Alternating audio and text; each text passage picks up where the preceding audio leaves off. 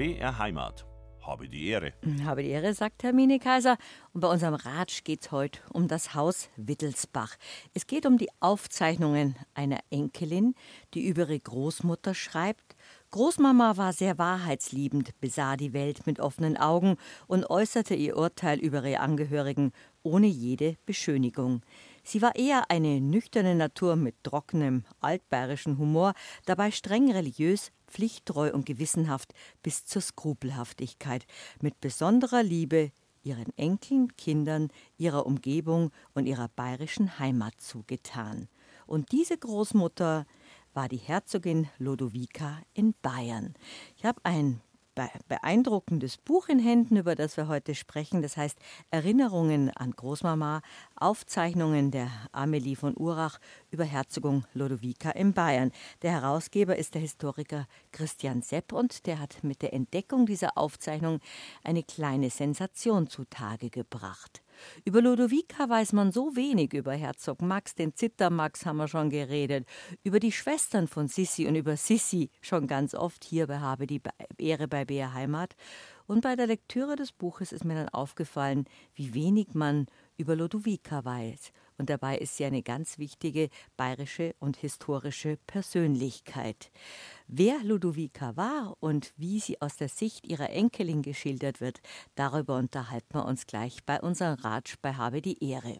Ich habe mit großer Begeisterung gestern Abend ihr Buch gelesen über die Herzogin in Bayern, Ludovica. Und dabei ist mir aufgefallen, dass man immer noch im Hinterkopf hat, diese Figur aus den 50er Jahren, die Ludovica, von Magda Schneider gespielt. Sissi hat in mhm. diesen Marischka-Filmen, ist von Romy Schneider dargestellt worden. Und über die historische Persönlichkeit, und das war ja eine interessante, hat man ganz wenig gewusst. Und ihr Buch heißt Erinnerungen an Großmama, Aufzeichnungen der Amelie von Ur. Urach über Herzogin Lodovica in Bayern. Und ganz wichtig, darunter steht eine kritische Quellenedition. Und das hat damit zu tun, was ich eingangs gesagt habe, dass Erinnerungen nicht neutral sind, sondern immer sehr persönlich. Und da sind Sie mit fast detektivischen Spürsinn an diese ganze Geschichte herangegangen. Mhm. Ähm, also man muss sagen, dass ich diese Erinnerungen an Großmama nicht entdeckt habe. Sagen, ich bin sagen nicht der wirkliche Entdecker davon. Die sind schon längere Zeit bekannt allerdings nur als Abschrift. Ähm, es gibt, es gab einen sehr fleißigen Schriftsteller, der eine Biografie geschrieben hat über ein Mitglied des Hauses in Bayern, ähm, Richard Sechsau. Und ähm, in dessen Nachlass ähm, befindet sich äh, eine Abschrift dieses Textes Erinnerungen an Großmama. Der war der Wissenschaft schon ähm, etwas länger bekannt, seit ungefähr den 80er Jahren und die Frau Hamann hat dafür auch gearbeitet mit für ihre bi berühmte Biografie die über Brigitte Sissi. Hamann, ja, wo überhaupt, genau. überhaupt Sissi dann eine historische Figur genau. geworden ist durch diese, dieses Buch abseits von diesen süßlichen Filmen. Äh, Sie sagen es genau. Vorher war, hatten wir fast nur die Filme irgendwie und dann kam Frau Hamann und hat sagen irgendwie das Ganze in eine, in, hat vor allem auch das Bild von der Sissi äh, für uns nochmal korrigiert. Und ähm, Frau Hamann hat unter anderem auch diesen Text verwendet und ähm, ich habe äh, dann 2019 eine Biografie über Ludovica geschrieben und habe auch diesen Text verwendet und habe erst nach der Publikation des Buches sozusagen das Original dazu finden können. Das ist eben das Spannende daran, dass ähm, das Original ähm, 2019 in Stuttgart aufgetaucht ist, eben im Nachlass von der guten Amelie. Und ähm, genau, da bin ich dann drauf gestoßen und habe das Original zum allerersten Mal mit dieser bekannten Abschrift vergleichen können und siehe da, ähm, es stimmte nicht überein. Das ist ja genau das, was Historiker gerne haben. Dass sie, ja. dass sie einer falschen Spur auf die Schliche kommen. Sie sagen es. Also ähm, ich war ehrlich gesagt überhaupt nicht darauf gefasst, ähm, dass da größere Veränderungen ähm, drin sind. Es war wirklich ganz klassisch. Ähm, ich hatte mir den Text ähm, digitalisieren lassen, also dieses Original, und ähm, hatte den hier bei mir auf dem Rechner liegen. Und dann kam der erste Lockdown und Corona. Und ich dachte mir, hm, wenn der Historiker jetzt sehr viel Zeit hat, muss er auch irgendwas Sinnvolles machen und habe mich eben dran gemacht, das Original ähm, zu transkribieren. Also so, das bezeichnet man, wenn man sagen, diesen Originaltext sagen ähm, entziffert und abschreibt. Und bei dieser Transkribierung habe ich eben festgestellt, ähm, dass es einige Abweichungen gibt. das sind ja dann meistens Beschönigungen. Bei privaten Aufzeichnungen weiß man ja selber, schreibt man vielleicht deutlicher, als, mhm. als die Literatur es dann ähm, veröffentlichen mag. Und es ist ja auch ein interessanter Ansatz, wie viel Geschichtsverzerrung da, dadurch stattfindet. Das ist ja Ihr Beruf eigentlich, dass man rausfindet, was, genau. was stimmt und was nicht stimmt. Jetzt haben Sie natürlich auch nicht in Bayern recherchiert. Das vergisst man ja auch, dass ja nicht mhm. alles nur aus dem Haus Wittelsbach stammt. Diese Enkelin, die Amelie von Urach, die hat ja in Baden-Württemberg gelebt. Genau. Oder damals war es ja äh, noch genau. Königreich. Genau das, im, im, äh, sagen, im Königreich Württemberg hat sie gelebt. Sie hat eine, in eine Seitenlinie des Hauses Württemberg eingeheiratet, die sogenannten Fürsten von Urach. Ähm, und ähm, hat da eben einen Fürsten von Urach geheiratet und hat ähm, ähm, zum Teil auf Schloss Liechtenstein gelebt. Das kann man heute noch angucken. Und ähm, auf diesem Schloss Liechtenstein hat sie eben auch diese Erinnerungen an Großmama verfasst. Und ähm, was immer wichtig ist als Historiker, die, ähm, der Nachlass einer Persönlichkeit liegt immer in dem Hause sozusagen, wo man eingeheiratet hat. Also das heißt, mhm. sagen bei Amelie in dieses Hause Urach eingeheiratet, liegt dann ihr Nachlass natürlich auch nicht in München, sondern eben in Stuttgart. Jetzt ist Ludovica eine ganz wichtige Person in ganz Europa gewesen, weil sie ja eigentlich die, die Mutter von zum Beispiel einer Kaiserin war, mhm. die Großmutter jetzt einfach von, von Amelie von Urach und vielen anderen bekannten äh, Enkelkindern. Ihre, ihre Söhne waren bekannt. Also sie ist eigentlich, hat ein Schattendasein äh, geführt. Noch dazu an der Seite vom Zittermax, vom Herzog Max in mhm. Bayern. Eigentlich mhm. haben sie ihr zu geschichtlicher, zu geschichtlicher Ehre verholfen. Und das ist sehr nett, vielen und, Dank. Und die Enkelin auch. Ja, also genau, also Amelie und ich haben das zusammen gemacht, wenn dann. Also ohne, ohne die Vorarbeit, also eigentlich war das wirklich, sagen wir so, wie ich diese Erinnerungen von Amelie zum allerersten Mal in ihre Großmutter gelesen habe, habe ich mir wirklich gedacht, meine Güte, was für eine sympathische Persönlichkeit. Und dann dachte ich mir, und wie komisch verzerrt ist ihr Bild sowohl in der Literatur als auch in den Filmen. In der Literatur, selbst der Sachliteratur, kommt sie sehr schlecht weg, so als frustrierte ähm, Mutter, die ihre Kinder sozusagen irgendwie meistbietend versteigert an Könige und Kaiser und auf niemanden Rücksicht nimmt. Und in den Filmen ist sie so süßlich verbrämt, wo auch ihr höchstes Glück ist, sozusagen ihre Kinder gut zu verheiraten. Und ähm, die historische Ludovica war wirklich ähm, ziemlich anders und hatte vor allem einige Aspekte, die ich total, die mich sehr überrascht haben für eine Prinzessin und eine Herzogin und ein Mitglied des Hauses Wittelsbach. Ähm, genau, da bin ich dann damals neugierig drauf geworden und wie gesagt, ohne die Vorarbeit oder ohne diese Erinnerungen von der Amelie wäre es mir auch sehr schwer gefallen, diese Biografie überhaupt zu schreiben. Was wirklich interessant ist, weil manche Figuren würden dann in der Versenkung verschwinden, wenn es nicht doch immer wieder Belege gibt oder Schriften gibt, die Gott sei Dank archiviert wurden, um, mhm. um, um ein, Bild, ein Bild abzurunden von einer Person. Ja. Und es ist ein, ein sehr berührendes Bild, das die Amelie über ihre Großmutter, wie Sie gerade gezei äh, sagen, gezeichnet hat, weil sie selbst ihren Kindern hinterlassen wollte, wie wichtig diese Großmama für ihr Leben war. Ludovica in Bayern, Herzogin Ludovica in Bayern, von ihrer Enkelin beschrieben so liebevoll, dass Ludovica die Bäume liebte, das frische Grün so sehr, dass sie nicht einmal Zweige, welche in den Fußwege hereinhingen, abschneiden lassen wollte. Und wie Sie gerade gesagt haben, Christian Sepp, ganz anders, als man Ludovica äh, in der Vorstellung hatte. Eine sehr yeah. gebildete, liebevolle Großmutter und Mutter, die halt verheiratet worden ist. Die Ehe von Herzog Max in Bayern Ludovica war nicht glücklich, obwohl sie viele Kinder hatten. Mhm. Und die Enkelin hat sie besonders geliebt. Es war die Lieblingsenkelin, das Kind vom mhm. Lieblingssohn. Ja, genau. Ähm, die Amelie ähm, war die Sohn, die, die Tochter ihres Sohnes ähm, Karl Theodor. Der Karl Theodor hieß in der Familie der Gackel. der berühmte Gackel. Genau, der berühmte Gackel. Ähm, das ist so, dass die Ludovica mehr oder weniger eine große Vergnügen hatte, äh, in ihrem Leben alles mit Kosenamen und Spitznamen zu belegen. Und da waren auch ihre Kinder drunter. Eben lustigerweise einer ihrer Söhne hieß dann Gackel, irgendwie eine Tochter hieß Spatz. Und die Amelie war eben der Mann Mappal, genau, das, der Mappal war der jüngste. Die Sissi gehört eben die auch Sissi, mit dazu. Die Nene. Wo, die Nene, genau. Die Nene hat sie übrigens Lenza genannt irgendwie und gar nicht Nene. Das ist lustig. Die, die Personen haben in der Familie sagen verschiedene Spitznamen. Ähm, und die Sissi heißt am Anfang übrigens auch Elise und gar nicht Sissi. Mhm. Und die Amelie ist, wie gesagt, irgendwie die älteste Tochter ihres Sohnes Karl Theodor. Und das Besondere eben bei der Amelie ist, dass der Amelie ihre Mutter leider sehr früh verstirbt und die Amelie dann sagen, äh, halbweise ist und der Karl Theodor eben so betrübt ist, dass er nicht, ähm, nicht schnell wieder heiratet und dann sich die Ludovica sozusagen dieser Enkelin annimmt und sie eigentlich großzieht. Und dann werden die ein sehr lustiges ähm, Oma-Enkelin-Gespann. Ja, kann man echt sagen. Die werden echt ein Gespann, weil die ähneln sich auch ein bisschen. Also man merkt schon auch, wie sehr die Amelie dann die Oma äh, oder wie sehr die Oma die Amelie geprägt hat, weil die Ludovica in der Familie bekannt ist dafür, dass sie eben sehr ehrlich und sehr offen ist, was irgendwie nicht unbedingt ähm, zum Repertoire einer bayerischen Prinzessin gehörte oder überhaupt eine, einer Person aus dem Hochadel. Und die, bei der Amelie merkt man auch, das ist sie auch. Also diese Erinnerungen sind deswegen auch sehr ähm, offen und ehrlich. Die Großmama, die Ludovico, hatte auch familienintern einen Spitznamen.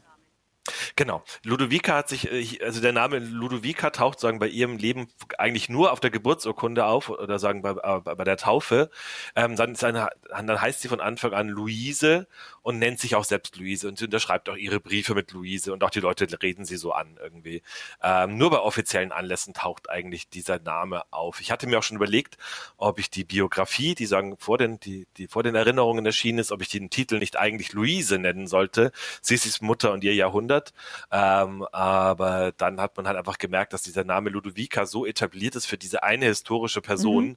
ähm, dass es mir nicht sinnvoll erschienen ist, da jetzt sagen, einen neuen Namen einzuführen. Der Name Ludovica taucht auch wirklich selten auf.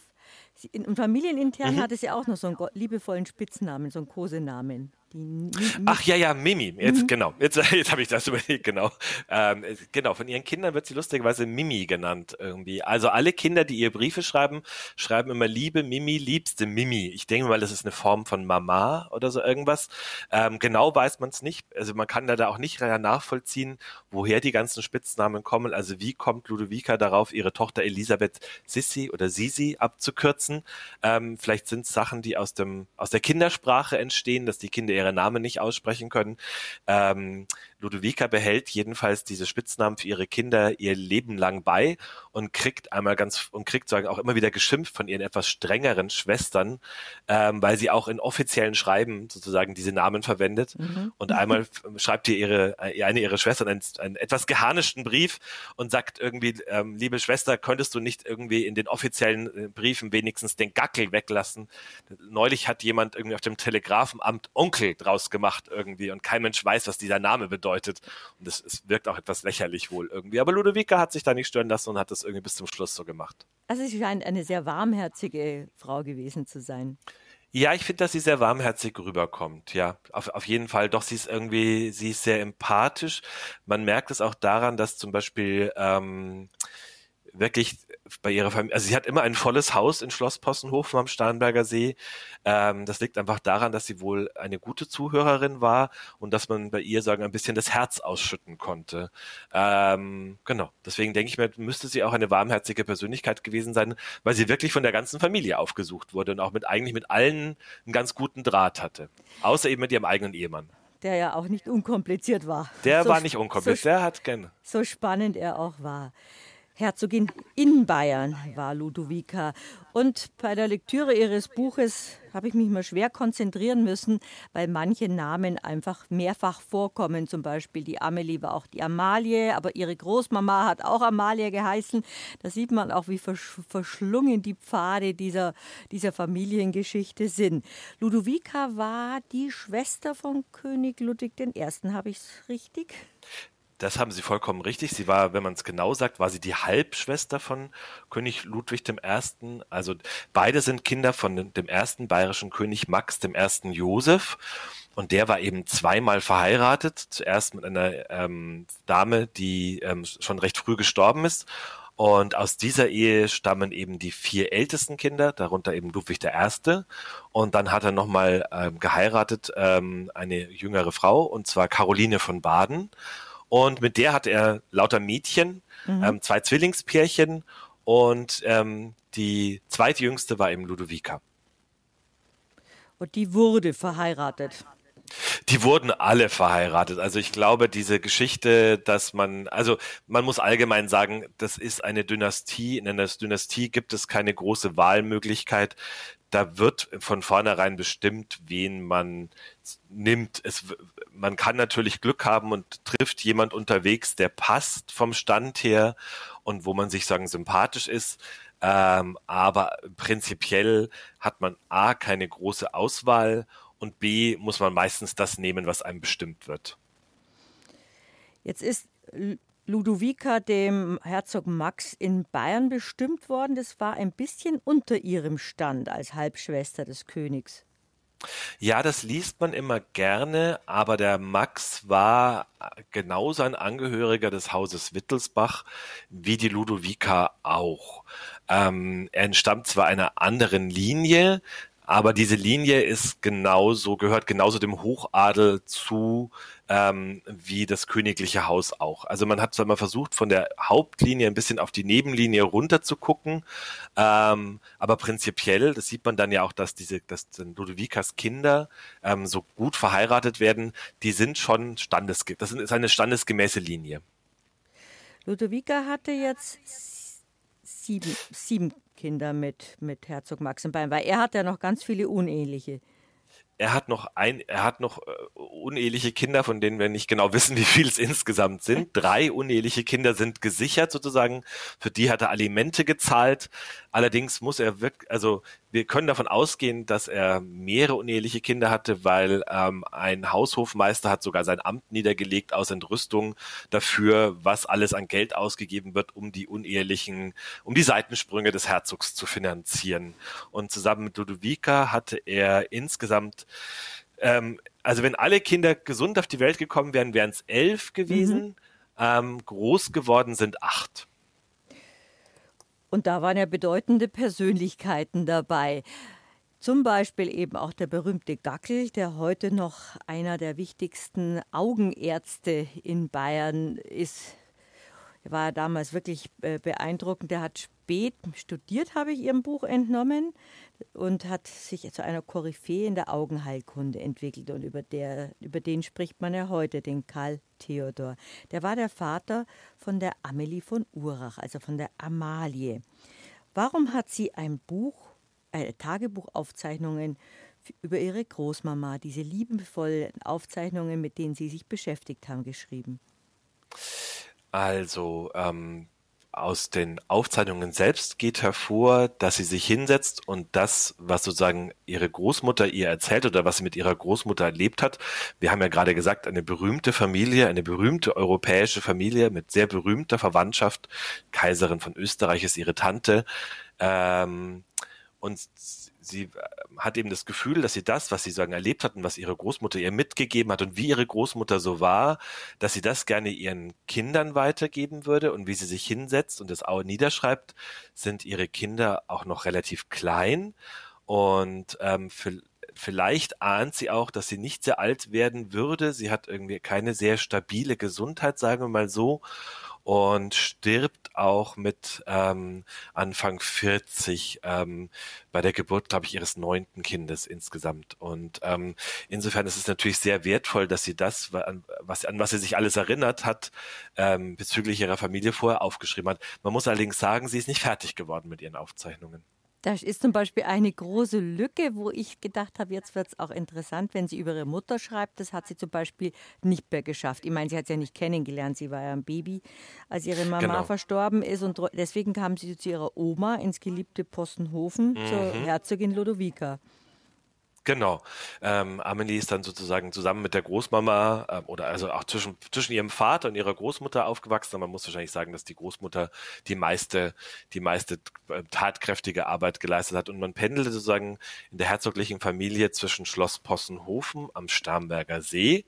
Ähm, das gehörte der Familie seit 1834 und in der Stadt hatte man ein Palais, das war das sogenannte Herzog Max Palais mm, in der Ludwigstraße, genau. Das war eines der größten privaten und prächtigsten Adelssitze in ganz München. Ähm, die gute Ludovica hat sich da allerdings nicht so wahnsinnig wohl gefühlt in diesen Prachträumen. Das war eher nicht so ihr Style, würde ich mal sagen. war zu hochherrschaftlich wahrscheinlich. Der Herzog Max hatte da, glaube ich, sogar so ein Zirkusrondell in diesem Palais und große Feste gefeiert. Genau, Herzog Max war ein, ein großer Lebemann, kann man sagen. Das hatten wir schon kurz bei den unehelichen Kindern.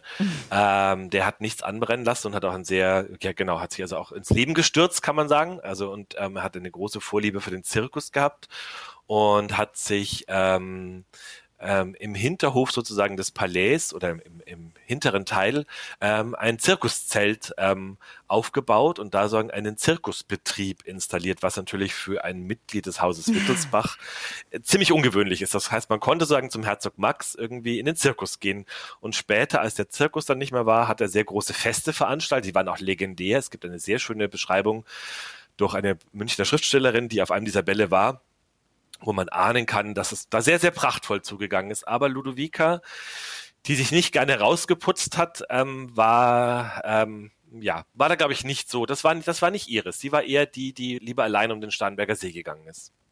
Und diesen Palais, diesen Max-Palais, sind ähm, an einem Weihnachtsabend Sissi, nicht nur Sissi, ist nicht nur Sissi auf die Welt gekommen, Elisabeth, sondern auch später dann diese Amelie, diese Amalie, also sozusagen das Kind und das Enkelkind von Ludovica sind beide Weihnachtskinder gewesen.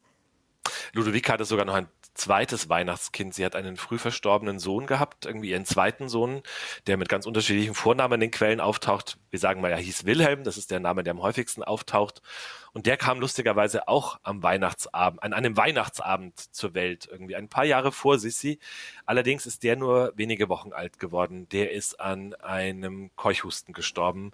Und was das Tragische daran war, an diesem Verlust dieses erst dieses zweiten Sohnes, ähm, dass der gute Max just in dem Moment, ähm, als das Kind sozusagen krank war und gestorben war äh, oder starb, ähm, eben diesen Zirkus eröffnet hat oder sagen dabei war, diesen Zirkus zu öffnen.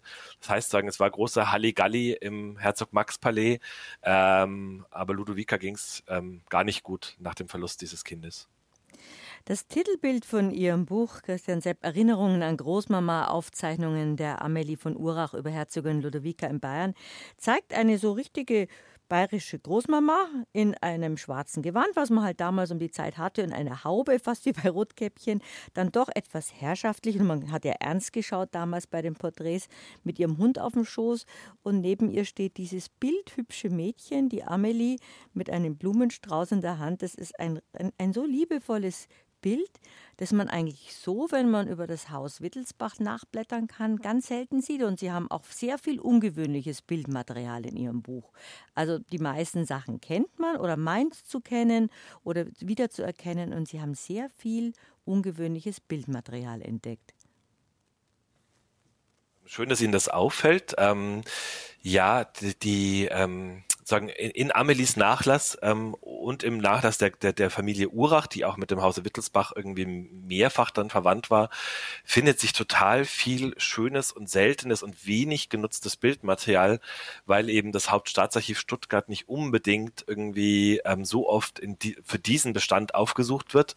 Und ich wusste eben durch den Kontakt mit dem Archivar dort, dass der gesagt hat, ähm, wie, ähm, also nehmen Sie sich Zeit für unsere Bildersammlung, die ist groß und da werden Sie Toll. Sachen sehen, die, die Sie noch nicht nicht kennen. Und genauso war es dann, dass ich auch nicht wusste, welche Bilder ich mir digitalisieren lassen sollte, ähm, weil ich dann irgendwie mir auch dachte, oh Gott, ich gebe ein Vermögen aus, um hier mit digitalisierten Bildern ähm, nach Hause zu fahren. Aber es war halt so schön, dass man sagt, man kann dieses Familienleben halt auch auf diese Art und Weise sehr gut illustrieren. Und das sind ja teilweise sehr persönliche Bilder. Also werden wir später noch über das Verhältnis der Cousinen sprechen, von der Amelie und der, der jüngsten Tochter von Sissy, wo ganz private Bilder, wie wir aus unseren Familien kennen, wo die zwei Mädchen im Garten sitzen und, und sich äh, anlachen. Genau. Also wir, wir haben da mehrere sehr private Bilder. Es gibt zum Beispiel auch ein ganz goldiges von ähm, Ludovica, wie sie sagen, im Garten im Park von Possenhofen spazieren geht. Und was ähm, bei Ludovica eben immer auffällt, ähm, dass sie hat eine Hündin namens Lupa, einen Volpino Italiano. Und das ist sagen ihre, ihre, ihre Lebensbegleiterin irgendwie in den letzten Jahren. Und dieser Hund ist wirklich auf jedem Bild zu sehen, irgendwie, das wir von Ludovica im Alter haben. Ähm, also überall entdeckt man eben Lupa, also auch auf dem Titelbild. Ja, auf dem Titelbild. Genau. Und schaut den, schaut in die Kamera ganz, ganz munter. Und dieser Hund war auch ähm, sehr präsent, muss man sagen. Also der kommt in mehreren Quellen vor, weil der scheinbar sehr ähm, herrschaftlich aufgetreten ist und genau wusste, dass er der Hund, der Haupthund der Hausherrin ist. Als Historiker hat man ja oft eben mit diesen klassischen Porträts zu tun, wo die Leute streng schauen. Das war ja damals sozusagen die modernere Version der Malerei. Darum stehen und sitzen die alle so staatstragend da. Jetzt haben Sie so viel privates Material gefunden. Ich kann mir vorstellen, dass man manchmal das Gefühl hat, das ist ein Teil der eigenen Familie, wenn man auf einmal in die private Welt dieser historischen Figuren eintauchen kann. Und Fotografie hat ja damals gerade erst angefangen. Mhm. Genau, zur Fotografie, dass man sagt, irgendwie am Anfang fällt natürlich auf, dass wenn man Fotografien hat, also die Fotografie kommt ungefähr um 1850 auf, dass die Leute wirklich zum Fotografen gehen. Und am Anfang ist halt wirklich so, dass man sagt, man muss zum Fotografen gehen in ein Fotostudio, aber es kommen auch ungewöhnliche Sachen vor, dass man, dass die ihre Hunde mitnehmen oder auch ihre Pferde mit ins Fotostudio zerren. Ähm, und je, je je weiter es dann voranschreitet, desto privater wird es natürlich, weil dann ähm, auch Fotoapparate erfunden werden, die sozusagen im privaten Raum eingesetzt werden können. Und die Ludovica hat eine Schwiegertochter, eben die zweite Frau von ihrem Sohn Gackel, und die fotografiert sehr gerne. Und da haben wir halt eben auch nochmal Bildmaterial, was dann wirklich aus dem privaten Umfeld ist. Genau. Und man taucht natürlich, wenn man sich so stark mit, also ähm, meine eigene Familie musste, hat sich sehr viel von anhören müssen an, an Familiengeschichten aus dem Hause in Bayern, weil man, wenn man natürlich als Historiker ähm, so viel ähm, mit darüber forscht und da so eintaucht, ähm, man wird nicht unbedingt ein Teil davon, aber es kommt einem schon sehr familiär vor. Ich, also, genau. Mittlerweile erkenne ich die Leute schon alle sehr gut auf den Bildern fast wie die eigene Verwandtschaft. Aber das finde ich so spannend, bei, bei, gerade bei, bei der bayerischen Geschichte und beim Haus Wittelsbach, dass man von einem aufs andere kommt, weil jeder eigentlich interessant ist. Sie haben sich ja ursprünglich mit der Sophie, mit der, mit der Schwester von, von Sissi, können sie, glaube ich, auch Sissi nennen, beschäftigt und sind dann auf die Ludovica gekommen und dann auf die Amelie gekommen. Also jedes Familienmitglied hat eigentlich eine interessante Biografie. Ja, also Ludovicas Kinder sind wirklich sehr spannende Persönlichkeiten. Also wenn wir einen Blick irgendwie jetzt von hier aus nach Regensburg werfen würden in die Bayerische Landesausstellung, die da gerade läuft, die nennt sich Götterdämmerung Teil 2, die letzten Monarchen. Und da werden elf Lebensbilder vorgestellt, sagen von historischen Persönlichkeiten in dieser Epoche. Und da sind alleine, ähm, ich muss jetzt fast sogar zählen, irgendwie glaube ich fünf von Ludovicas Kindern mit dabei, die sozusagen ähm, symbolisch ähm, behandelt werden oder sagen, deren Lebenslauf exemplarisch steht ähm, für diese Zeit. Also wir haben wirklich da sehr spannende Persönlichkeiten drunter. Eben der erste, der erste Wittelsbacher, der eben studiert und keine Militärkarriere macht, ihr Sohn Gackel, der eben Augenarzt wird, irgendwie Sissi, die eine sehr berühmte Persönlichkeit wird, irgendwie, aber auch Sophie Charlotte eben die jüngste, die einen sehr gewagten Ausbruchsversuch aus dem goldenen Käfig unternimmt. Und daraus hat sich dann sagen auch mal mein weitergehendes Interesse entwickelt, vor allem, was ich auch gemerkt habe, dass von, dass es über die, über viele Personen eben gar nichts gibt. Also über Ludovica mhm. gab es vor meinen Publikationen ähm, nichts. Muss man so sagen. Was hat Ihnen an Ludovica, was hat Sie an Ludovica so fasziniert und was hat der Enkelin an Ludovica, an der Oma so, an der Großmama so gefallen? Also ich glaube, Sie hatten ja schon diese Beschreibung vorgelesen zum Teil. Da kommen einige Sachen vor, die, die, die der Enkelin sehr imponiert haben. Ich glaube, dieses, nicht drumherum gerede und die Dinge beim Namen nennen ähm, und eine sehr offen auszusprechen, das ist eher ungewöhnlich irgendwie für ein Jahrhundert, wo man eher um die Dinge drumherum geredet hat mhm. und viele Dinge nicht klar ansprechen konnte. Und da war, das war wohl Ludovicas Mittel, um mit ihrem Schicksal, sage ich jetzt mal, irgendwie an der Seite dieses Mannes, der sie nicht mag und mit dem sie irgendwie schwer zurechtkommt, irgendwie zurechtzukommen und das auch, ähm, auch wirklich scheinbar zu benennen und da sich auch nicht zu verbiegen. Ähm, es gibt Hinweise, dass sozusagen Ludovica Ärger bekommen hat, weil sie sagen, nicht alles versucht hat, irgendwie diese Ehe ähm, äh, sagen, in gute Bahnen zu lenken, wie sie gemerkt hat, es klappt nicht so gut und ihr Mann düpiert sie, hat sie auch stellenweise sehr widerborstig reagiert, indem sie einfach mit ihm auch nicht mehr sich, äh, also indem sie mit ihm nicht mehr schon mal gesprochen hat. Und dafür hat sie aber auch ein bisschen Schelte von ihren Schwestern bekommen, weil es sagen hieß, sowas macht man nicht. Als Frau muss man alles dran setzen, dass die Ehe eben gut unterhalten bleibt. Und da, da müsste, und da würde sie sagen, da wäre sie gefordert, aber Ludovic hat irgendwann mal gesehen, das bringt mir alles nichts, egal was ich mache irgendwie, ähm, da, ähm, es wird nicht besser und hat dann sagen, sich auf sich selbst zurückgezogen, sozusagen. Und da gehörte dann diese Ehrlichkeit oder diese Offenheit scheinbar zu ihrem Konzept mit dazu.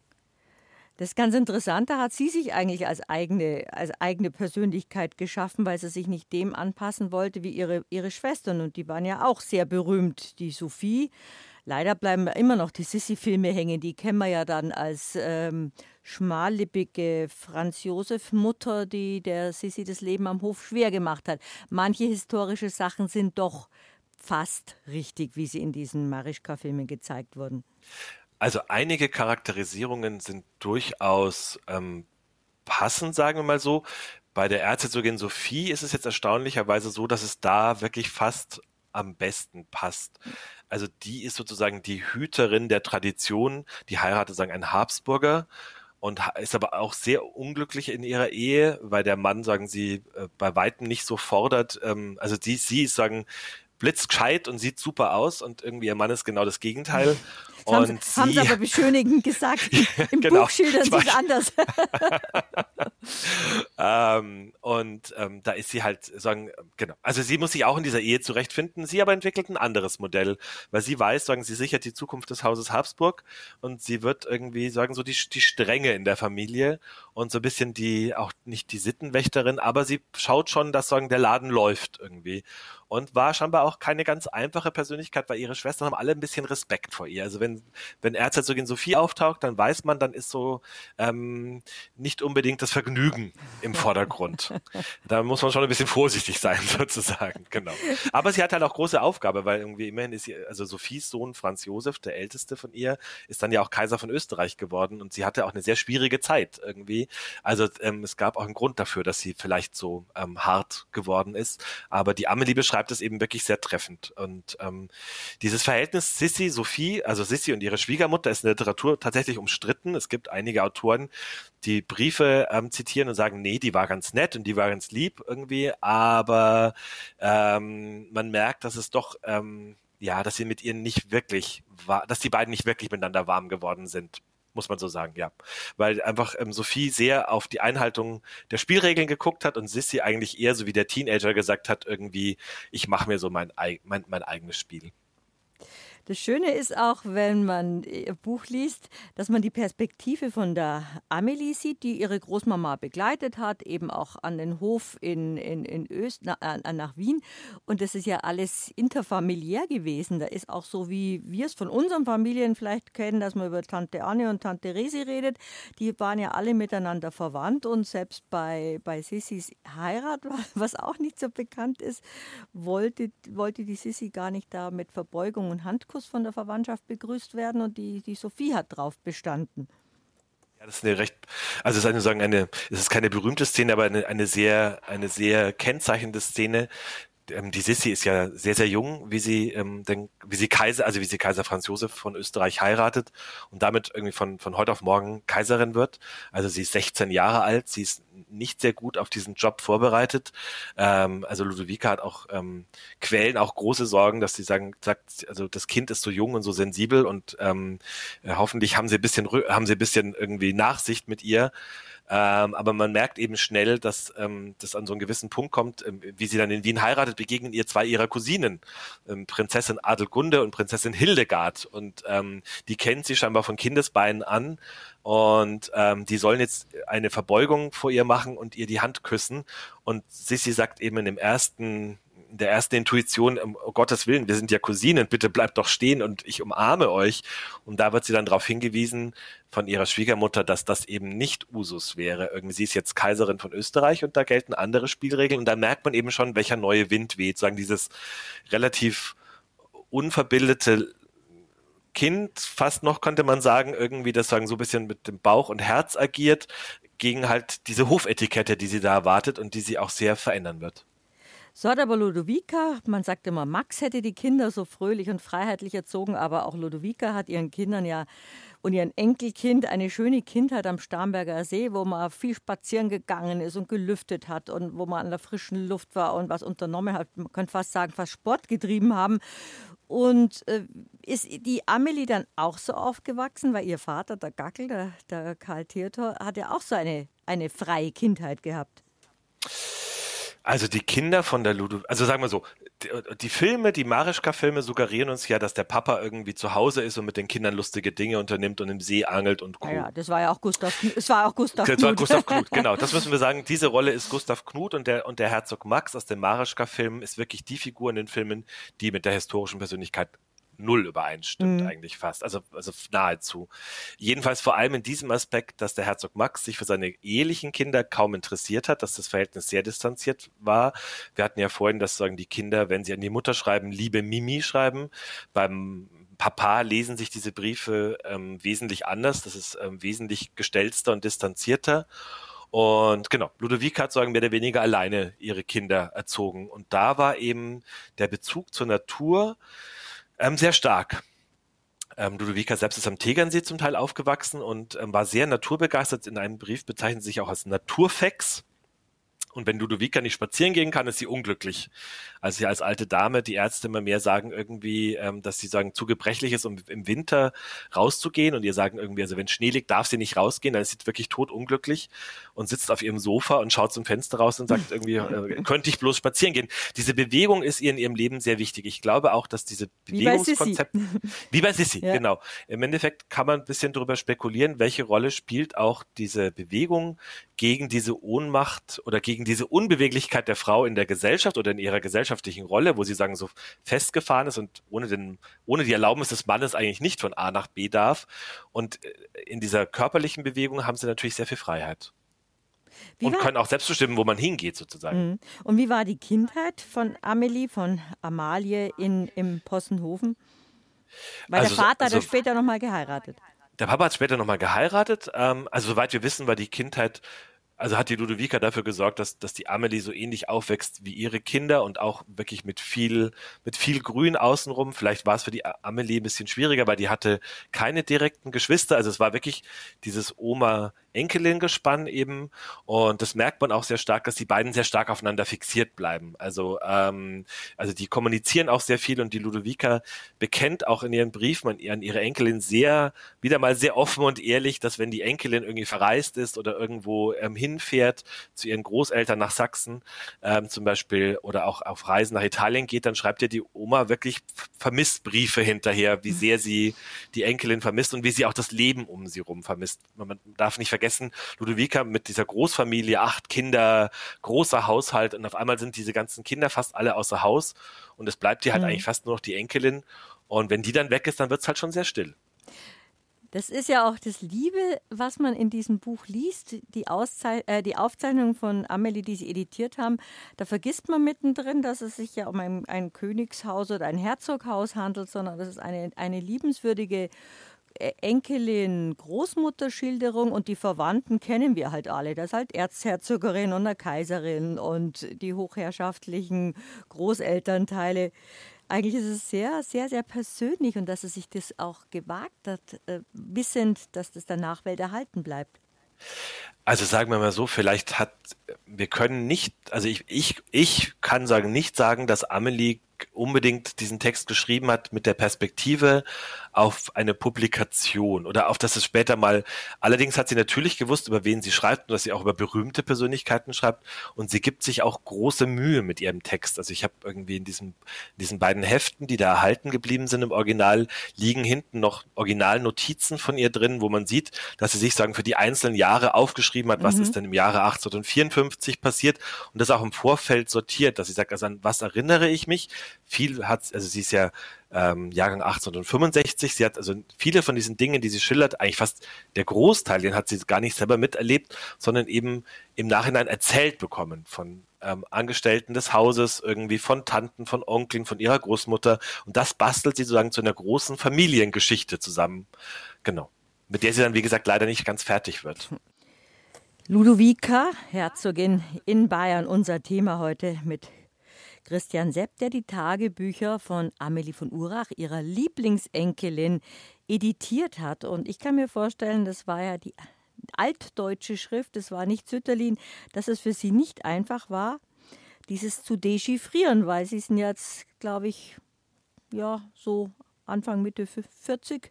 Und diese Schrift hat man ja gar nicht mehr gelernt. Aber als Historiker beschäftigt man sich ja damit. Genau, also Anfang Mitte 40, ich danke für das Kompliment. Ähm, ich muss einen kurzen Hinweis einstreuen. Ähm, es sind nicht die Tagebücher, sondern wirklich ein, das ist sagen, ein, ein Fließtext, also ein ganz eigenständiger Text, weil nämlich die Amelie tatsächlich Tagebücher verfasst hat, die noch nicht ediert sind. Das nur so am Rande. Mhm. Ähm, gelernt habe ich das ähm, nicht. Also man lernt es leider auch im Studium nicht. Es wäre sagen optional im Studium gewesen. Allerdings ähm, war ich dann später in einem Projekt tätig und da habe ich das eben zum Teil schon gelernt.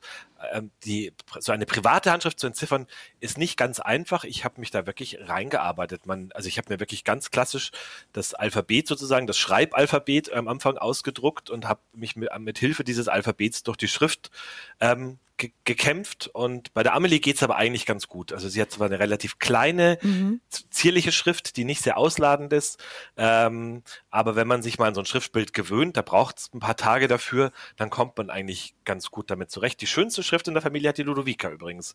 Die hat eine, also die ist also eine klassisch trainierte königliche Prinzessinnenhandschrift ähm, und die schreibt ähm, fantastisch bis zum Ende ihres Lebens. Sie haben auch einen Ausschnitt von Amelies äh, Aufzeichnungen drin. Ich finde es auch sehr leserlich dafür, dass für uns jetzt unsere Generation die Schrift schwierig zu entziffern ist. Wie schön die Leute damals geschrieben haben. Ja, ja, also vor allem wie viel die Leute auch damals geschrieben haben. Ähm, man, der Text ist 1902 entstanden, deswegen, also wir sind schon im 20. Jahrhundert.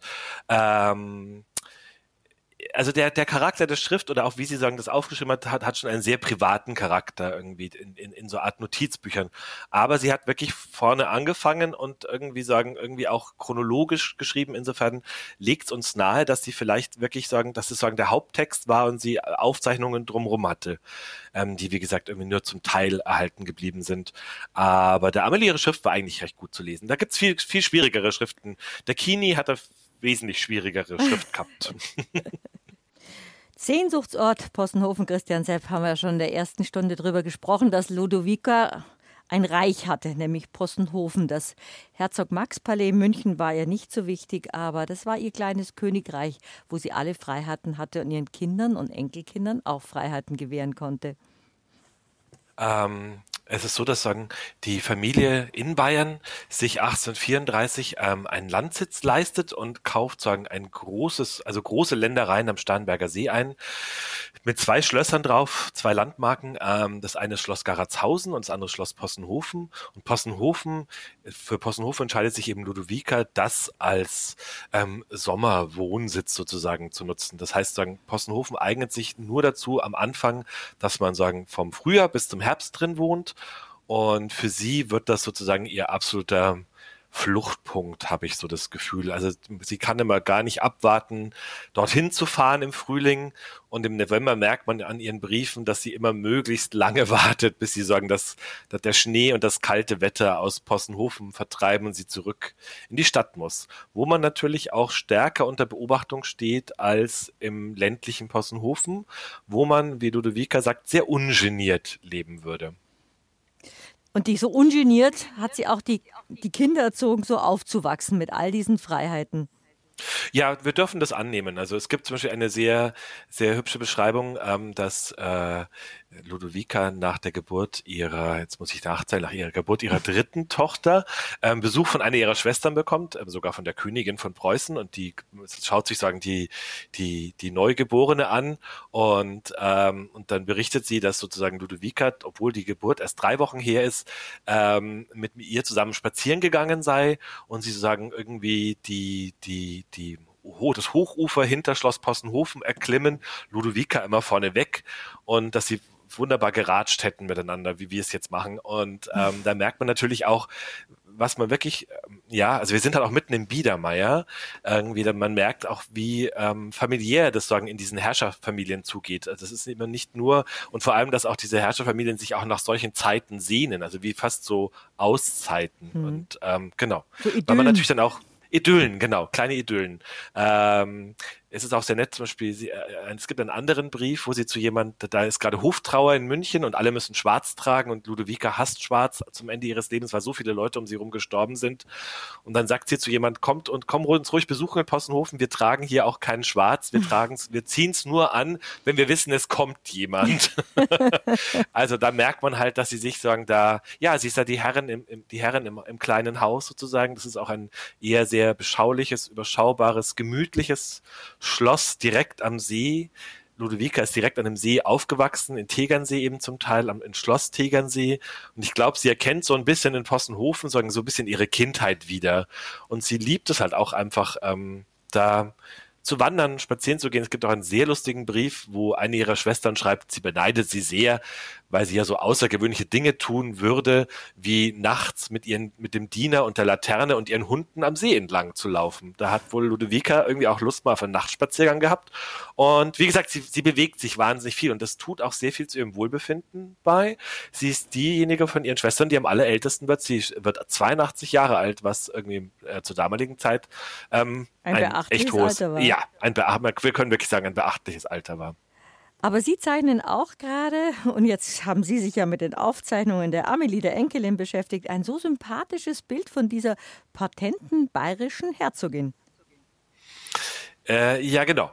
Ähm, die, dieses Bild greife ich sozusagen, also das, das beruht, dieses äh, sympathische Bild beruht natürlich auch sehr stark auf diesen Aufzeichnungen, die Amelie uns da hinterlassen hat. Und ähm, wir hatten ja schon einige Stücke aus der Charakterisierung, die wir, ähm, die Sie am Anfang vorgelesen haben. Und da, da gibt es ja schon ein sehr hübsches Bild, sagen, also eine, eine Person, die sagen, irgendwie sehr gewissenhaft ist und sehr ernsthaft, aber auch irgendwie einen sehr äh, bisschen schwarzen Humor hatte. Mhm. Und ähm, äh, was auch sehr lustig ist, es gibt manche Szenen, wo man wirklich rätselt, macht Ludovica das, um die Leute um sie herum ein bisschen irgendwie auf die Schippe zu nehmen? Also man hat manchmal das Gefühl, wenn sagen der Wiener Hof oder Vertreter des Wiener Hofs mit ihrer Tochter sagen vor Ort sind und so ein bisschen auf die Bettelwirtschaft in Possenhofen herabblicken, macht sie auch Dinge, um die Leute so ein bisschen vor den Kopf zu stoßen. Ähm, also dass sie sagen, sich ein bisschen nicht daneben benimmt, aber so ein bisschen so die Leute so ein bisschen herausfordert irgendwie. Und es gibt eine sehr süße Geschichte, dass eine Hofdame ganz entsetzt äh, berichtet, dass eben der Hund auf Ludovicas Schoß sitzen darf irgendwie und dass die Herzogin die, die Flöhe des Hundes auf dem Teller zerknacksen würde. und, genau, und also ganz entsetzt ist, wie es dazugeht. Und dann schreibt sie noch dazu, man würde die Teller dann aber vor dem Essen wechseln. genau. Und ich habe mir manchmal gedacht, irgendwie, ich glaube, da das Ludovica ja nicht wirklich auf der Brennsuppen hergeschwommen ist, dass die auch manchmal so ein bisschen ähm, Dinge getan hat. hat. Ja, so ein bisschen, so ganz leicht. Ihre Tochter, also die Sissy hat das übrigens auch gerne gemacht. Und gerade lustigerweise auch mit Hunden, dass man zum Beispiel irgendwie, Sissy hat so eine große Leidenschaft für große Hunde gehabt und hat oft ihre Umgebung mit diesen großen Hunden provoziert. Aber Ludovica hat überhaupt keine Standesdünkel. Sie war ja wirklich sozusagen die Mutter von vielen Herrscherhäusern, weil ihre Kinder gut verheiratet waren und ist trotzdem relativ bodenständig geblieben. Ja, sie ist ziemlich bodenständig geblieben. Ähm, es lag ihr auch eigentlich nichts größer daran, dass ihre Kinder so hohe Stellungen innehaben, weil zum Beispiel einer ihrer Söhne hat ähm, morganatisch geheiratet, das heißt sagen, er hat sich dazu entschieden, eine, eine bürgerliche Frau zu heiraten, mhm. ähm, mit der er auch schon ein uneheliches Kind hat und hat dann gesagt, ich heirate die jetzt. Er ist dann sagen aus dem Familienverband mehr oder weniger nicht ausgeschieden, aber er hat auf sein Erstgeborenenrecht verzichtet und es gibt keinen einzigen Brief von Ludovica, sie übernimmt sogar die, die Patenschaft für dieses uneheliche Kind. Also es gibt keinen einzigen Hinweis, den wir haben, dass sie dieses Kind weniger gemocht hätte, weil es sagen bürgerlich geheiratet hätte. Sie schreibt sogar, Hauptsache er ist glücklich. Und ähm, das mhm. ist eigentlich, das ist eigentlich sehr modern. Also das ist eigentlich überhaupt nicht so, wie man sich vorstellt. Ähm, weil sie auch zum Beispiel sagt, wenn es darum geht, nach Wien zu fahren, an den Kaiserhof, ähm, sagt sie mal, wie, ihr wisst, Wien ist nicht meins. Also mhm. sie ist halt einfach nicht die Frau, die irgendwie Perlenketten anzieht und hübsche Kleider und da repräsentiert. Das ist irgendwie nicht so ihr. Sie fühlt sich da scheinbar eingezwängt, beobachtet und ähm, verkümmert eher so ein bisschen irgendwem. Also auch sehr lustig, zum Beispiel, sie berichtet irgendwie in einem Brief über den, über den Hochzeitsball von der Sissi, wo es sagen, sehr toll gewesen sein muss und sie sagt einfach nur, es war so voll, man wurde fast zerdrückt. Und ähm, das ist schon sehr lustig, dass sie sagen, also ihre Tochter heiratet den Kaiser von Österreich und das ist das, was sie über den Hofball dann berichtet. Und dieses Enkelkind, wo die Großmama Lodovica die Patentante war, das war ja dann die später die berühmte äh, Gräfin Larisch, die dann, wenn ich es recht, Sie haben das wunderbar beschrieben, die ja dann verwickelt war in diese Geschichte mit Sissys Sohn Rudolf und Meierling und, dem, und all dieser Tragödie. Und die wurde dann sozusagen nicht mehr geduldet. Und die hat dann Bücher geschrieben über die Sissi, über die Familie. Und das kommt in ihrem Buch ja auch vor, wie das gemeinsam wieder zurechtgerückt werden musste und auch sich die Amelie mit diesen Aufzeichnungen offensichtlich befasst hatte. Genau. Also man kann, wir können wirklich sagen, dass die Figur von Kaiserin Elisabeth ähm, schon sehr früh, also nee, wir haben sagen, neben dieser sehr starken ähm, Über, Übermalung der Figur durch die Medien, also wir hatten schon die Filme von Marischka, es gibt aber schon früher Filme und auch ein, äh, eine Operette, ähm, Sissis Brautfahrt, wo mhm. auch schon viele Sachen dann in die Allgemeinkultur Einzug halten, die wir für historisch halten, die es aber nicht sind. Ähm, und es gibt gleichzeitig irgendwie Leute, sozusagen, die sich an diese berühmte Kaiserin dranhängen und behaupten, sie wären uneheliche Kinder von ihr. Und ähm, dann dazu kommt dann eben noch diese verstoßene Nichte von Sissi, ähm, die Gräfin Larisch, die sich eben sozusagen für diesen Verstoß aus der Familie damit recht, dass sie sozusagen irgendwann mal an, also sie kriegt zuerst Geld vom Wiener Hof, dass sie nichts schreibt und wie dann der Wiener Hof nicht weiter zahlt und sie alles Geld, was ihr versprochen wurde, aufgebraucht hat, ähm, fängt sie eben an, doch zu schreiben. Und ähm, diese Bücher werden leider, muss man hinzufügen, sehr, sehr erfolgreich, ähm, weil man weil mehr oder weniger das durch Ghostwriter geschrieben worden sind und die Gräfin Larisch hat sozusagen den Stoff dazu geliefert.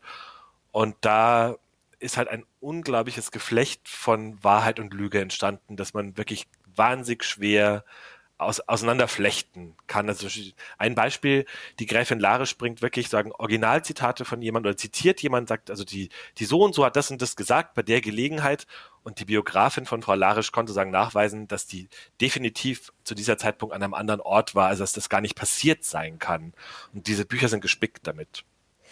Ja, aber die Verwandtschaft kann man mal wunderbar tratschen und klatschen und bei Königs und Kaisers macht's noch mehr Spaß. Also sie genau, ratschen da mit. Auch aus. ja, da zahlt sich's aus. Wie wir eben gerade über die Gräfin Larisch gehört haben, die ist ja da wirklich ähm, mit Schweigegeld zum Schweigen gebracht worden. Das hat nichts genützt. Äh, genau, es hat da nichts genützt, weil die Frau das Geld irgendwie zum, zum Fenster rausgeworfen hat. Und ähm, ja, sie war, hat mir dem ja so eine Art irgendwie Deputat bekommen und hat das sagen so schnell aufgebraucht gehabt. Und dann hat irgendwann hat der Wiener Hof gesagt, irgendwie, du kriegst, du kriegst nichts mehr. Und dann hat sie sagen immer versucht, den, den Bogen so leise zu dehnen. Und ähm, da haben wir auch, da kriegen wir auch den Bogen zu den Aufzeichnungen von der Amelie weil nämlich erstaunlicherweise kurz bevor sagen Amelie ihre Aufzeichnungen macht auf Schloss Liechtenstein erscheint eben das erste dieser Bücher. Da von der Gräfin Larisch. Von der Gräfin Larisch, mhm. genau. Da verklausuliert sie die ganze Geschichte noch sehr, aber wenn man sagt, wenn man die Familiengeschichte kennt, dann kann man sozusagen in diesem Buch die Familiengeschichte so ein bisschen verklausuliert nachlesen. Und die Amelie nimmt nicht direkt Bezug, also nicht direkt schriftlich Bezug darauf.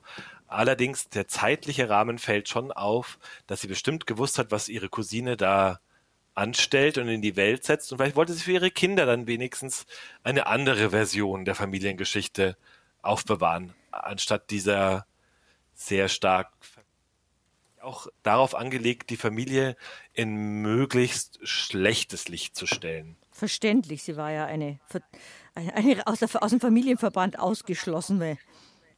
Ja, ja, also sie hat aber auch, sie hat sich aber auch, also sie war aber auch eine, eine recht schwierige, man muss sagen, es war eine echt eine sehr schwierige Persönlichkeit irgendwie, ähm, die ähm, auch einiges Unglück über die Familie gebracht hat, weil sie eben den Kronprinzen Rudolf von Österreich mit der Dame bekannt gemacht hat, ähm, die sich dann irgendwie, die dann bereit war, sich mit ihm umzubringen. Die Mary Wetscherer. Mary Wetscherer, genau. Eine junge Baroness, irgendwie, die sagen, irgendwie in den Superstar, der, den Superstar der Habsburger Monarchie verknallt war und der dann gesagt hat, irgendwie bringst du dich mit mir um und das, sie hat das dann sagen gemacht. Und die, ohne die Gräfin Larisch wäre dieser Kontakt nicht zustande gekommen. Die hat da sagen, ähm, recht zentral die Finger im Spiel gehabt. Und ähm, da konnte es eben sein, dass da ein Bezug dazwischen besteht. Ähm, genau. Warum wir, warum dann die Amelie zur Feder gegriffen hat und ihre Version wenigstens für ihre Kinder aufgeschrieben hat. die teilweise bezaubernd ist, wenn es die Ludovica betrifft, aber dann schon sehr kritisch, wenn es um die Tante Nene geht oder auch um die Sissi. Mhm. Die Tanten. Ja, die Tanten, genau. Also sie beschreibt die, also die, die Sissi spielt in, in, in dem Buch äh, oder in ihren Aufzeichnungen eine größere Rolle, was einfach daran liegt, dass die Amelie die Sissi auch ziemlich aus der Nähe erlebt hat. Die Amelie ist ähm, sehr eng befreundet mit ihrer Cousine Marie Valerie. Mhm. Das ist die jüngste Tochter von der Sissi. Ähm, die ist ein bisschen jünger als die Amelie, aber die beiden verstehen sich sehr, sehr gut. Irgendwie, Amelie hat ja keine direkten Geschwister, also die, nur Halbgeschwister, aber die kommen wesentlich später nach. Und die Valerie fühlt so ein bisschen als Cousine so ein bisschen die Schwesternrolle eigentlich aus. Die verbringen sehr viel Zeit, nennen sich gegenseitig die Leibcousinen, haben so eine eigene Geheimsprache für sich, ähm, führen zusammen Theaterstücke auf. Irgendwie, also sind sozusagen zwei recht kreative, junge Mädchen, die sich da zusammen ein Teil des, des ein, ein, ein Teil des Weges zusammengehen. Und daher hat die Amelie eben recht engen Kontakt zu Sissi und erlebt die halt aus der Nähe. Soll ich mal was vorlesen aus dem Text? Hätten Sie, Sie gerne was gehört über die Sissi? Sie sollen. Wunderbar. Prima. Also, Amelie schreibt. Tante Sissi sehe ich vor mir in den späteren Jahren, die hohe, schlanke Gestalt mit den sonnigen, braunen Augen, die so furchtbar ernst blickten, aber hinwiederum so schelmisch oder auch spöttisch lächeln konnten. Tante Sissi, die so unendlich gut sein konnte und danach trachtete, jedem eine Freude zu bereiten, die aber, war sie einmal verletzt, hart und unversöhnlich blieb.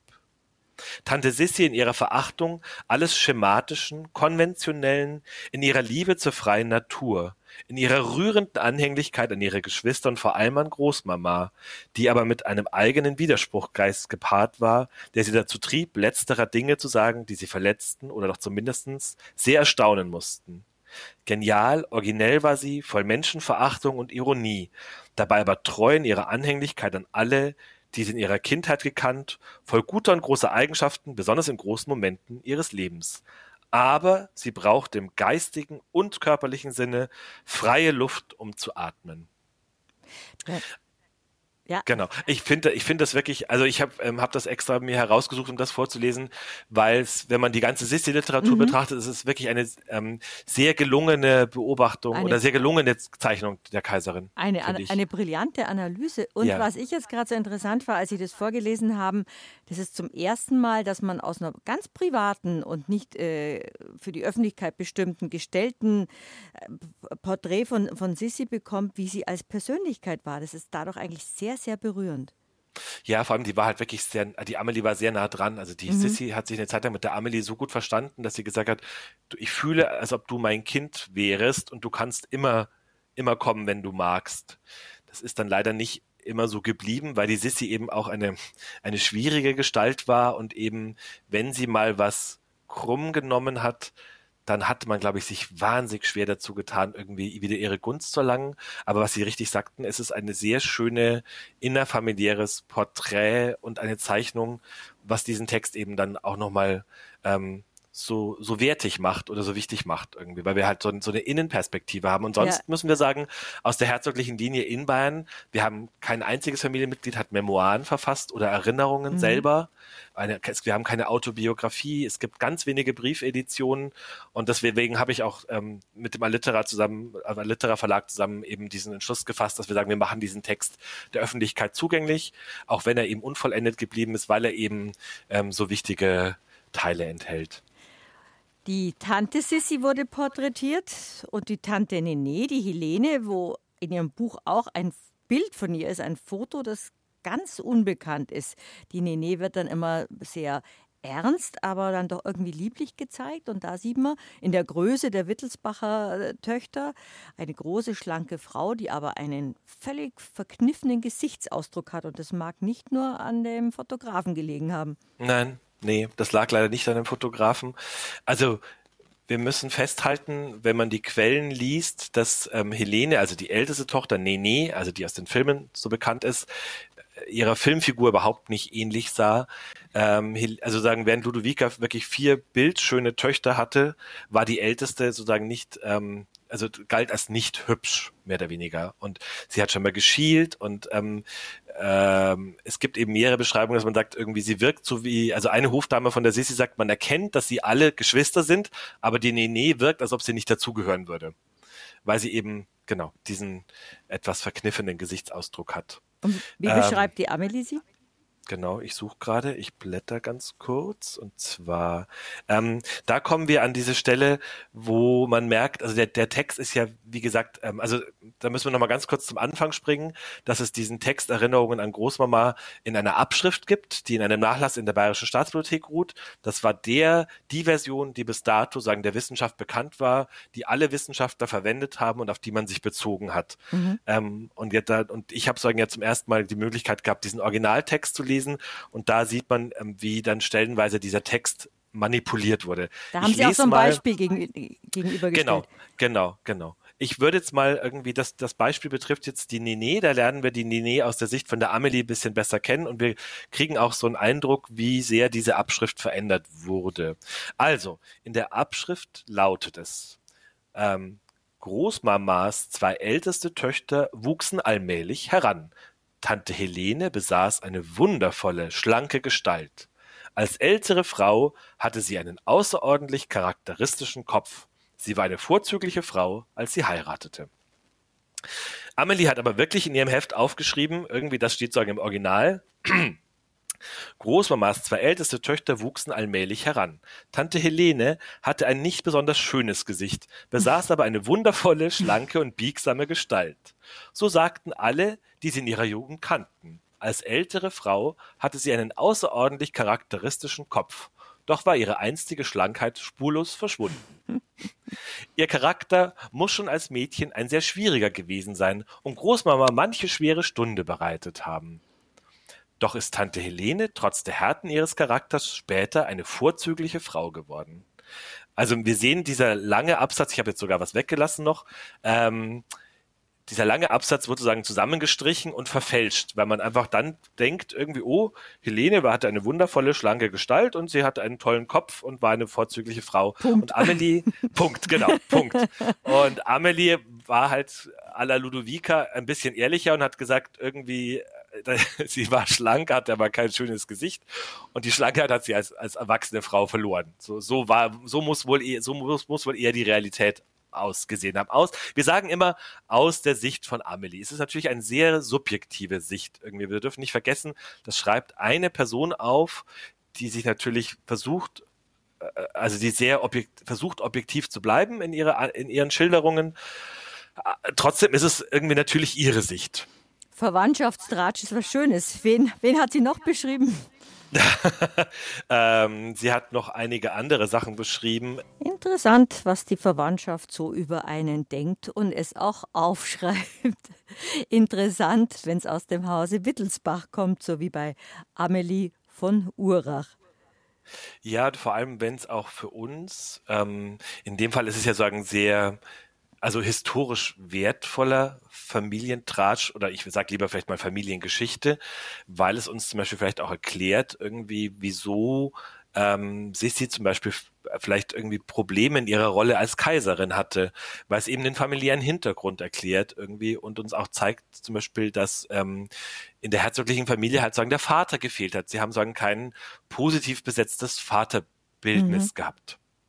Und das finde ich, glaube ich, spielt für so ähm, für so eine Familie schon eine Rolle, wenn sagen, der, die Vaterrolle komplett fehlt und der Vater immer so eher so der, der Störfaktor vielleicht ist. Also zum Beispiel, ich, warum äh, den Begriff Störfaktor, ähm, zum Beispiel, dass der ähm, Herzog Max versucht, ähm, den mittleren Sohn ähm, in ein Internat in der Schweiz zu schicken. Und er weiß genau, dass der Gackel Ludovicas Lieblingskind ist. Und die Ludovica setzt eben alles daran, dass sie sagen, nicht ähm, die Aufsicht über dieses Kind verliert ähm, und sucht eben einen Erzieher aus, ähm, einen möglichst guten, hochwertigen Erzieher, ähm, mit dessen Hilfe sie es dann schafft, dass sie dieser Plan wieder fallen gelassen wird.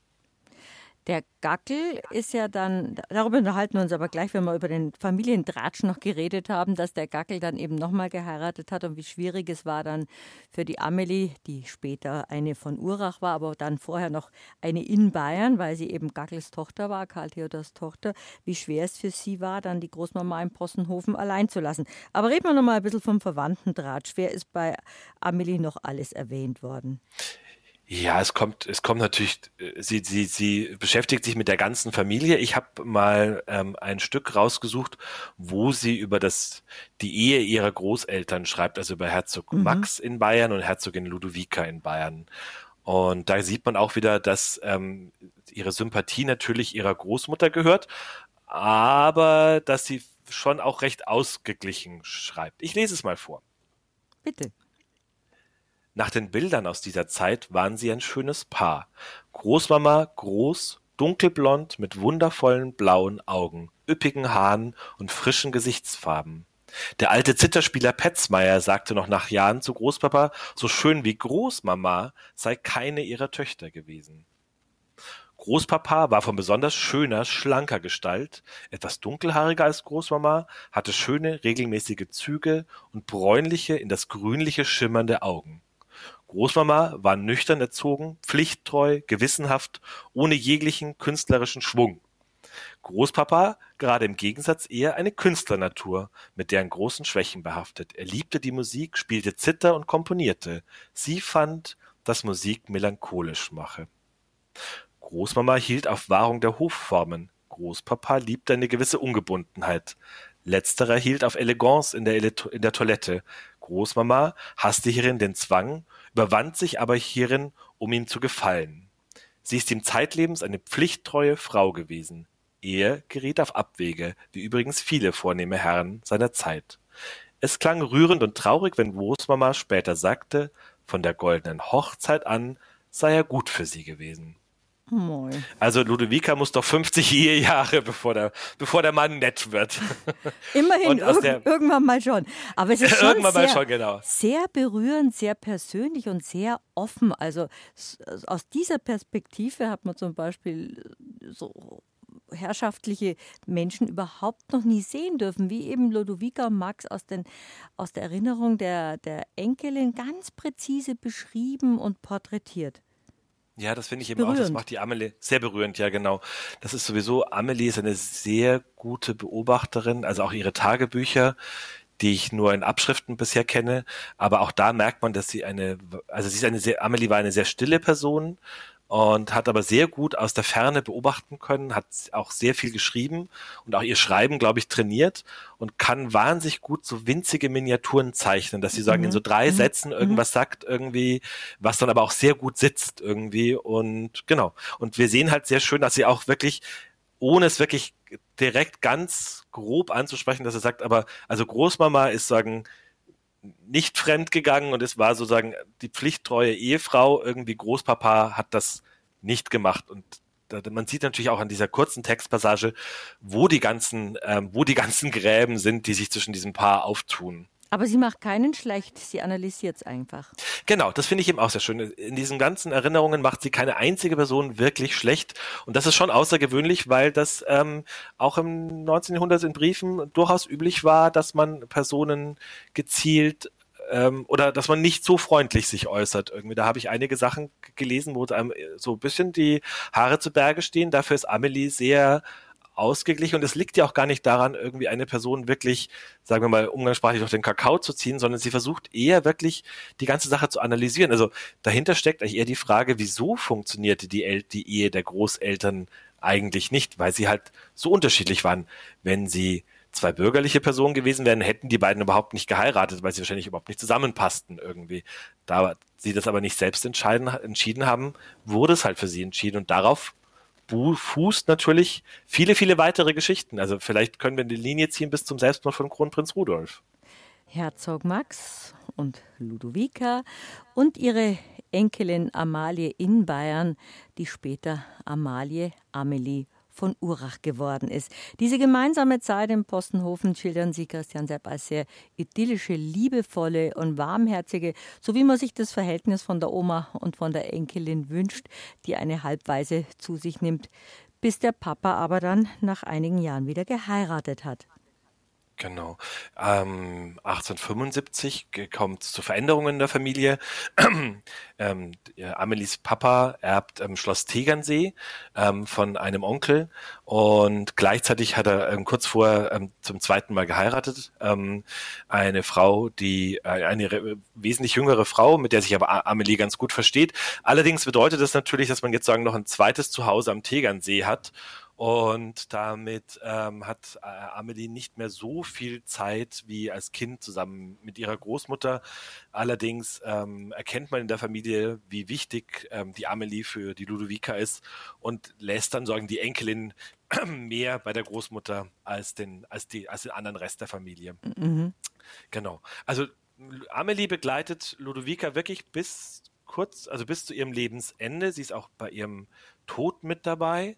Ähm, und es gibt eine sehr berührende Geschichte rund um dieses, um das, um den Tod, dass sozusagen Amelie mit 27 noch unverheiratet ist und ähm, es taucht Besuch im Herzog Max Palais auf und die äh, Ludovica begutachtet also diesen jungen Mann sehr intensiv und, ist, und zeigt sich recht begeistert und sagt dann später zu ihrem ähm, Hofmarschall, ähm, den soll die Amelie heiraten, erst, aber erst, wenn ich gestorben bin. Ja, und leider passiert es dann auch. Genau. Und, und, genau, und einen Monat später stirbt Ludovica tatsächlich.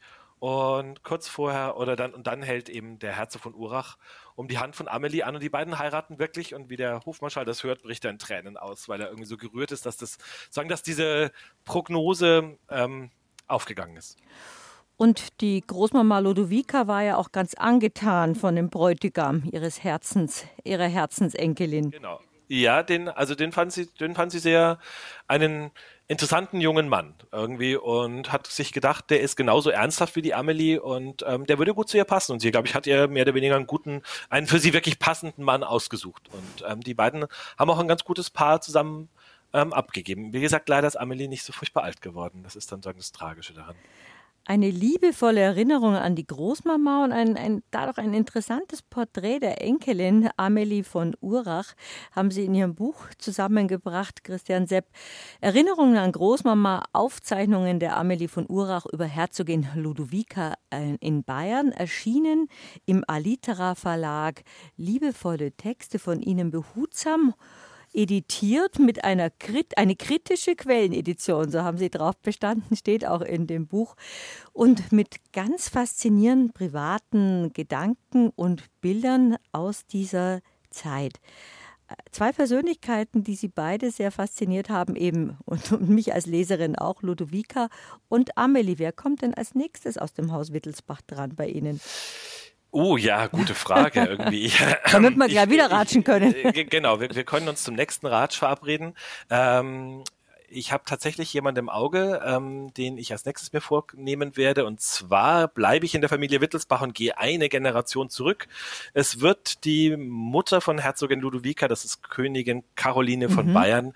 Die ist besonders wichtig für unsere Geschichte oder für die bayerische Geschichte, weil sie die allererste Protestantin war, die hier äh, in, in Bayern an der Seite eines katholischen ähm, Herrschers ähm, war und ähm, sozusagen irgendwie die für die Protestanten eine sehr wichtige Identifikationsfigur ist und es gibt noch gar nichts über sie. Man kann sagen, keine einzige, man findet keine einzige Biografie leider.